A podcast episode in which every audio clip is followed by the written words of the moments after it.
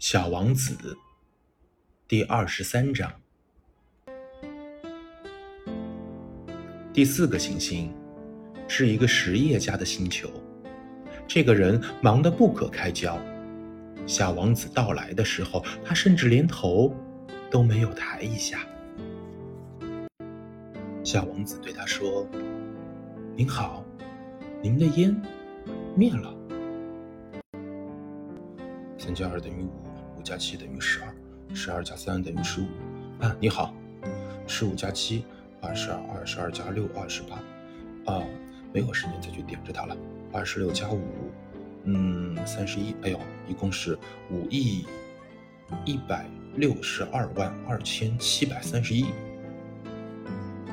五五亿什么？啊啊，哎，你还待在这儿呢？五亿一百万，我也不知道是什么了。我的工作很多，我是很严肃的，我可是从来没有功夫去闲聊。嗯，二加五的七啊，三加五，五亿一百万什么呀？小王子重复的问道。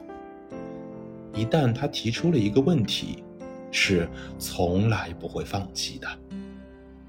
这位实业家抬起头说：“，我住在这个星球上五十四年，只被打搅过三次。